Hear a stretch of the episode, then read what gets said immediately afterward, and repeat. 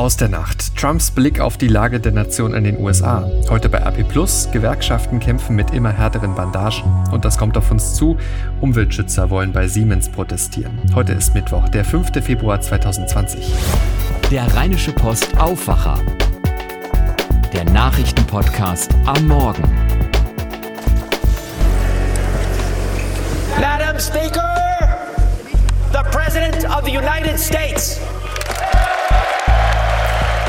Großes Tamtam über Nacht in Washington. Mal wieder US-Präsident Donald Trump hat seine Rede zur Lage der Nation gehalten und sich dabei vor allem selbst gelobt. Zitat, der Zustand unserer Nation ist stärker als jemals zuvor. Damit guten Morgen. Ich bin Henning Bulker. Von mir bekommt ihr jetzt die wichtigsten Infos für den Start in diesen neuen Tag. Und wir schauen jetzt genauer drauf auf diese Rede, die ja äh, auf den Start der heißen Phase im US-Wahlkampf fällt. Tina Eck berichtet für die deutsche Presseagentur aus Washington. Was hatte Trump denn zu sagen zur Lage der Nation? Äh, nun vor allem sei die Lage der Nation so großartig, weil er Präsident sei, posante Trump. Und äh, das will er ganz offensichtlich wieder werden. Er nutzte das Podium vor dem versammelten Kongress für seinen Wahlkampf. Er lobte seine Erfolge. I am thrilled to report to you tonight that our economy is the best it has ever been. Die brummende Wirtschaft, die niedrige Arbeitslosigkeit, neue Handelsabkommen rund um stärkstes Militär, Space Force, scharfe Einwanderungsgesetze, Mauer und so weiter und so fort. Amerika werde wieder respektiert, meinte Trump. Hat er das laufende Impeachment erwähnt? Heute soll das ja zu Ende gehen? Mit keinem Wort. Er fühlt sich ja schon seit letzter Woche total entlastet, als die Republikaner weitere Zeugen und Beweise abgeblockt hatten. Was heute kommt, ist eine Formalie und äh, von den Impeachment-Vorwürfen freigesprochen dürfte Trump dann künftig voll von der Leine gelassen erst recht alles tun, was er will. Gegen eine Hexenjagd, wie er es nannte, muss er sich dann nicht mehr verteidigen. Und jüngste Umfragen haben ihm mit 49 Prozent gerade die höchste Zustimmungsrate seit Amtsantritt beschert. Das schiefgegangene Impeachment Impeachment dürfte ihm dabei geholfen haben. Letzte Nacht drehte Trump eine Siegerrunde im Kongress. Die Demokraten, die hatten ja bei ihren Vorwahlen äh, in Iowa eine technische Panne erlebt. Ganz lange stand deshalb nicht fest, wer da gewonnen hat. Hat Trump dazu was gesagt? Äh, das Debakel von Iowa nicht direkt. Den Spott für die Demokraten ließ er schön bei Twitter, aber in seiner Rede waren jede Menge Seitenhiebe auf die Demokraten. Immer wieder betonte Trump all die schlimmen Entscheidungen der Obama-Regierung, die er habe rückgängig machen müssen. Auch einen Händedruck mit der Kongressvorsitzenden Nancy Pelosi wies Trump zurück. Pelosi nahm es lächelnd, achselzuckend zur Kenntnis. Kanzlerin Merkel hatte ja schon Gleiches erlebt. Tina Eck, Dankeschön. Apropos Iowa, da haben wir ja gerade schon von gesprochen. Es war ja gestern die ganze Zeit nicht klar, wer da bei den Demokraten in der ersten Vorwahl das Rennen gemacht hat. Jetzt aber schon. Bitte schon mal diesen Namen merken, könnte wichtig werden. I'm Pete Buttigieg and I approve this message. Ja, genau. Pete Buttigieg, so heißt der Mann, den zumindest nach vorläufigen Ergebnissen die Demokraten im US-Bundesstaat Iowa als besten Kandidaten sehen für den Präsidentschaftswahlkampf. Pete Buttigieg ist ein Ex-Bürgermeister aus South Bend im US-Staat Indiana und ist mit 38 Jahren der jüngste unter den demokratischen Präsidentschaftsbewerbern. Schwul und Ex-Soldat. Vor einem Jahr war Buttigieg auf nationaler Ebene in den USA noch weitgehend unbekannt. Doch der Demokrat, der hat mit seiner Wahlkampagne nach und nach viel Aufmerksamkeit auf sich gezogen und ähm, fuhr zwischendurch immer wieder erstaunliche Umfragewerte ein. Knapp hinter Buttigieg nach vorläufigen Ergebnissen in Iowa der linke Senator Bernie Sanders, und die Senatorin Elizabeth Warren rangiert auf Platz 3. Erst dahinter kommt Ex-US-Vizepräsident Joe Biden, aktuell also eher Cello für ihn als erste Geige. Dabei war Biden ja eigentlich einer der Favoriten, aber es ist ja auch noch früh in den Vorwahlen, muss man sagen. Schauen wir auf die aktuellen Nachrichten rund um das Coronavirus. Die Zahl der nachgewiesenen Infektionen und der Toten ist in China wieder schneller gestiegen als in den Tagen zuvor. Jetzt gibt es noch einmal fast 4000 Patienten mehr dort. Insgesamt sind es jetzt mehr als 24.000. Die Zahl der Toten in China liegt inzwischen bei 490. Außerhalb von Festland China gibt es rund 220 weitere Fälle, davon 12 in Deutschland. Eine besondere Situation aktuell gerade auf einem Kreuzfahrtschiff in Japan. Das wurde unter Quarantäne gestellt. Dort sind zehn Fälle des Coronavirus festgestellt worden. Ob auch Deutsche unter den Patienten sind, ist noch unklar.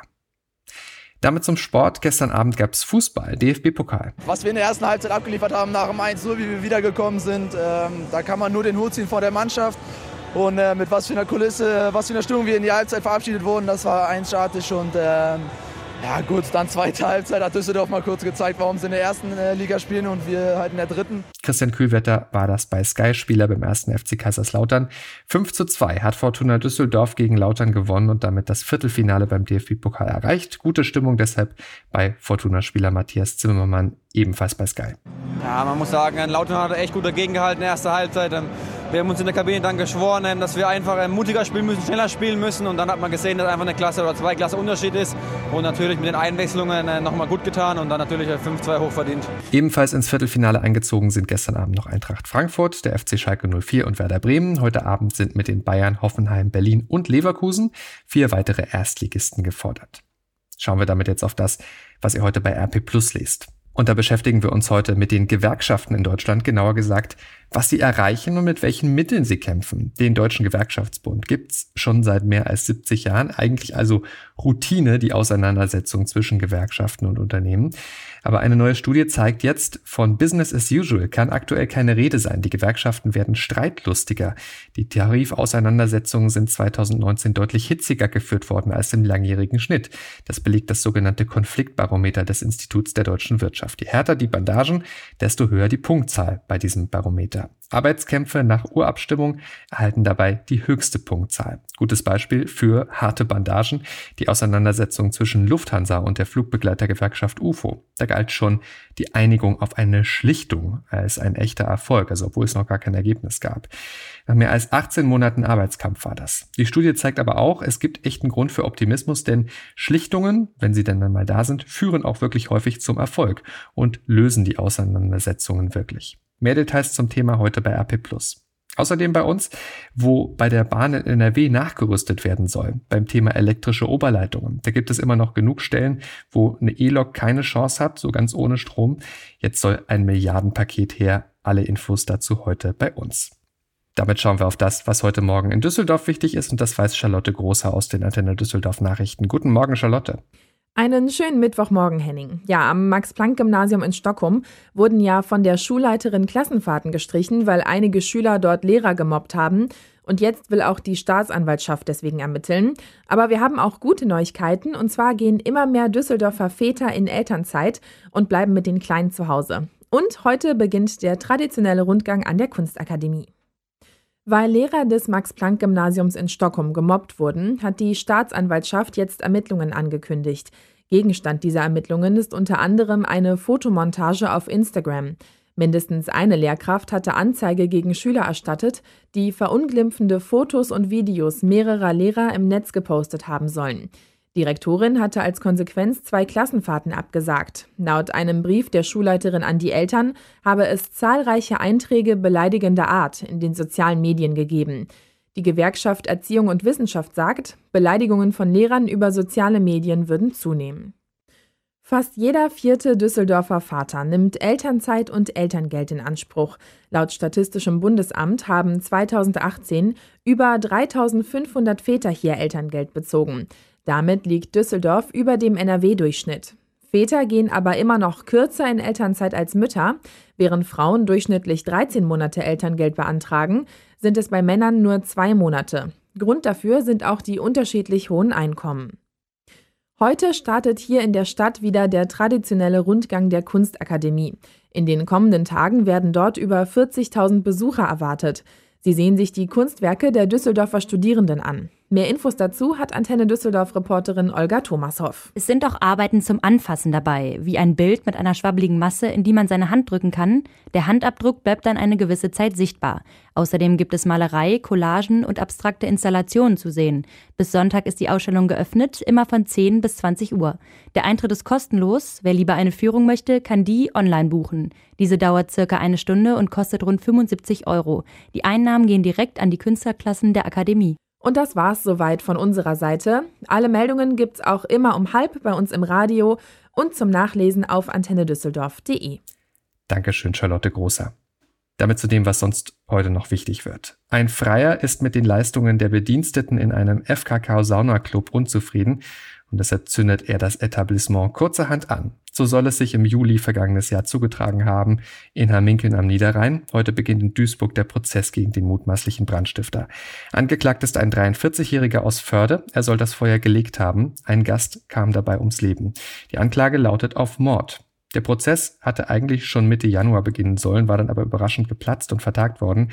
Die Verteidiger hatten das Gutachten des Brandsachverständigen damals zu spät erhalten, um sich auf die Verhandlung vorzubereiten. Heute ist Hauptversammlung bei Siemens. Für die Chefetage des deutschen Technologieriesen wird es da heute ungemütlich. Verschiedene Gruppierungen haben Proteste angekündigt, von Fridays for Future über Extinction Rebellion und Campact bis hin zu Greenpeace. Schon gestern hatten Greenpeace-Aktivisten das Dach der Konzernzentrale in München besetzt. Julia Wassilkow berichtet für die bayerischen Lokalradios aus München. Warum genau wird denn da heute protestiert?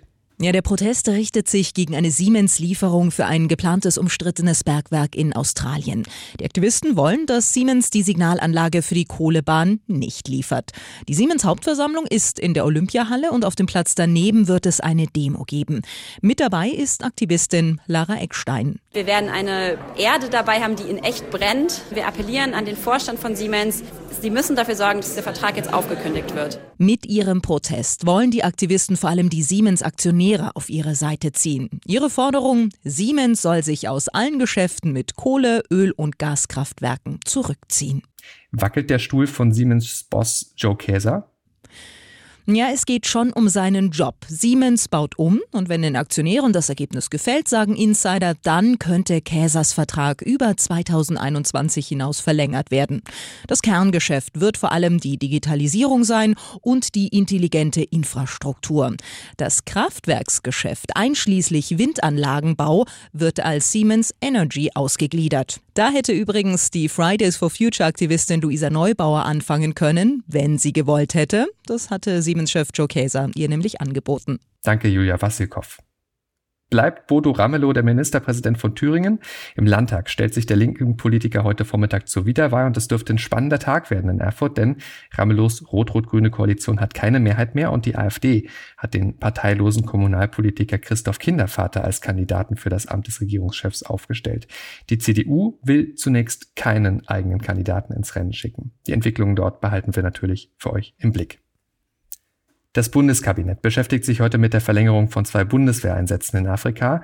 Im Südsudan sind deutsche Soldatinnen und Soldaten an einer Mission der Vereinten Nationen beteiligt, in der westsudanesischen Krisenregion Darfur an einer Mission der Afrikanischen Union und der UN.